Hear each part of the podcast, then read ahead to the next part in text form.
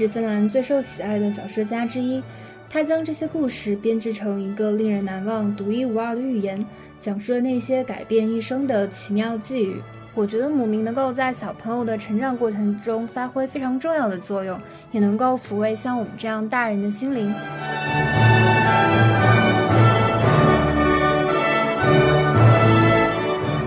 菲·奥克萨宁出生于1977年，他出版了六部长篇小说，多次获得文学奖项，并被翻译成四十多种语言。他没有选择绕过沉重的历史，而是将旧社会的伤疤层层揭开，讲述那些难以启齿的历史褶皱。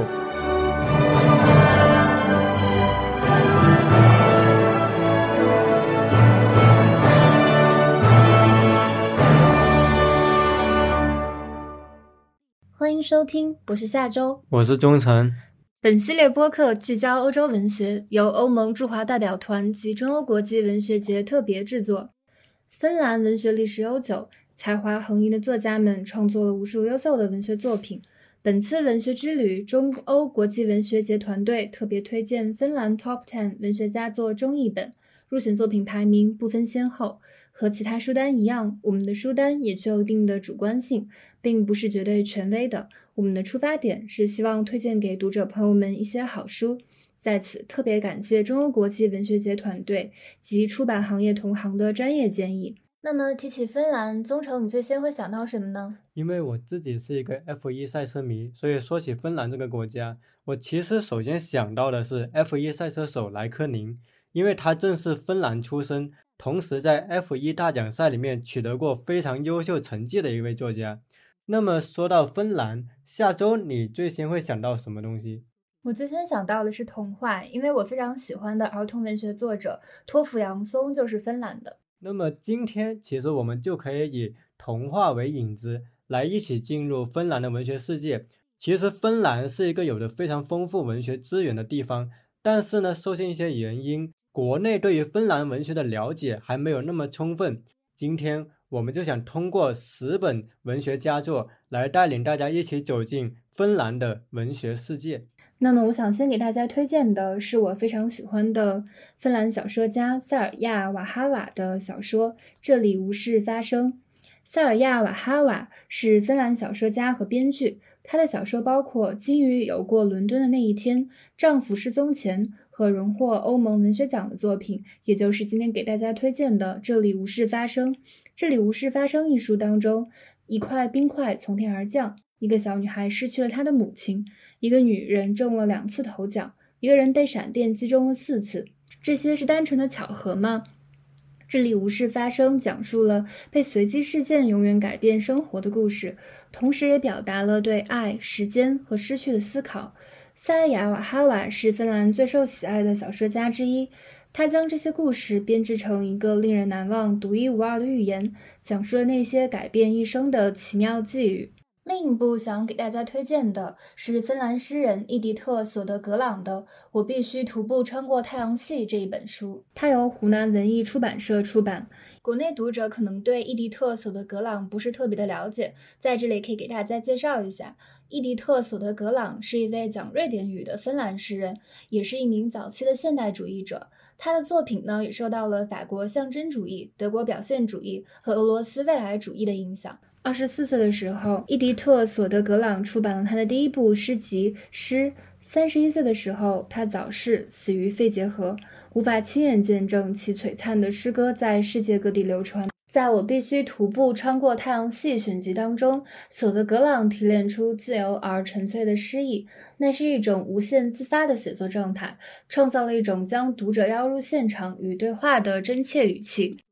那我想问宗成的是，你还可以向读者介绍哪些关于芬兰的作家的？下周刚才推荐的呢，主要是具有幻想气质的作品。其实说到芬兰文学，芬兰同样是一片现实主义文学作品的沃土。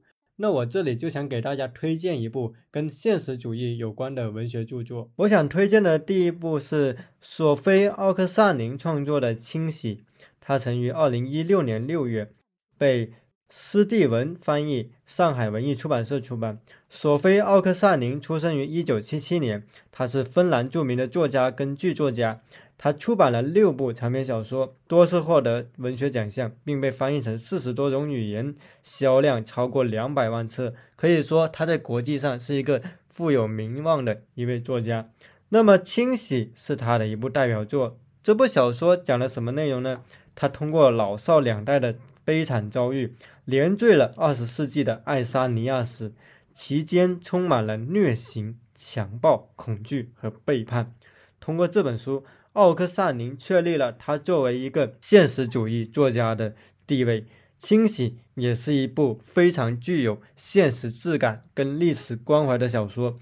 他没有选择绕过沉重的历史，而是将旧社会的伤疤层层揭开，讲述那些难以启齿的历史褶皱。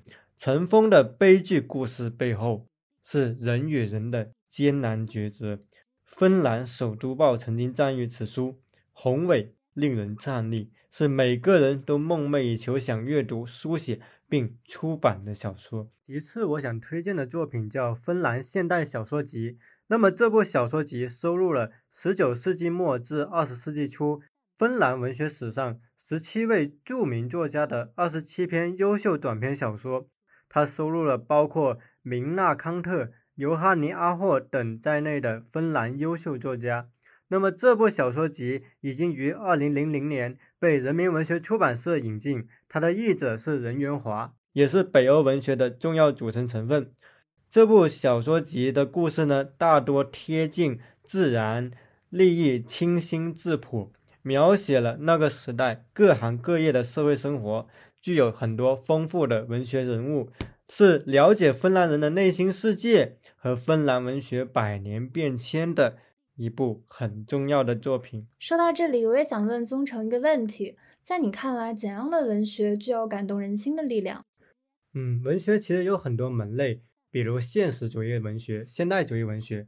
但是在我的阅读经验里，能够触动人心的文学作品，首先它是需要有真诚的品质；其次，这部文学作品它对于某一类人他们的内心。是有非常强的一个共情能力的，因为他理解了当事人的处境，而且并不是以一种居高临下的傲慢的口吻去讲述，所以这样的文学作品才能给予人温暖，或者说具有洞察力的品质。那么，在我的心里面，能够温暖人心的，或者对于某一个社会议题具有洞察力的文学作品，是具有能够触动人心的力量的。刚你说到了触动人心和洞察力，我想到了之前在开头提到的芬兰儿童文学作家托夫杨松的《母咪漫画全集》这一套书。北京师范大学文学院教授、博士生导师、儿童文学评论家王全根也曾经这样评价过托夫杨松。他认为，托夫杨松以其独创的童话精灵世界，被誉为现代新神话，在北欧乃至全球都享有崇高的声誉。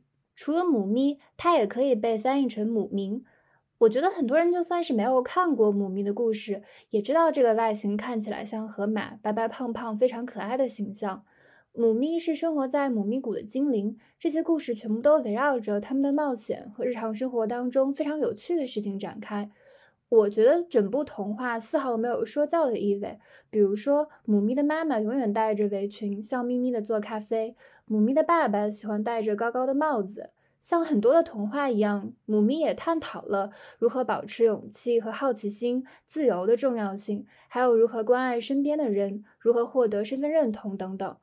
二零一九年，我参加国际童书展的时候，就看到了一个很大的母咪的展区。那里除了不同的托付杨松的关于母咪的儿童文学，还有非常多的文创的产品，比如说小夜灯、马克杯，还有母咪的布偶。我当时看到了它，就没有办法停止我拍照的动作。当然，我最后也带了一个母咪的小夜灯回家。其实说到芬兰，我觉得有两个作家是不可以不提的。一位叫弗兰斯·埃米尔·西兰帕，他曾经在1939年获得过诺贝尔文学奖，是第一位获得过该奖的芬兰作家。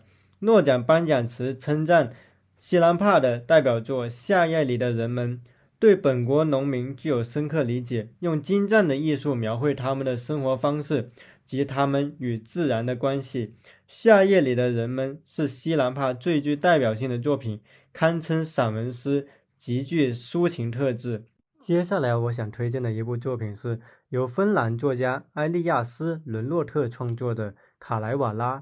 这部作品已经于2018年被译林出版社引进，它的译者是张华文先生。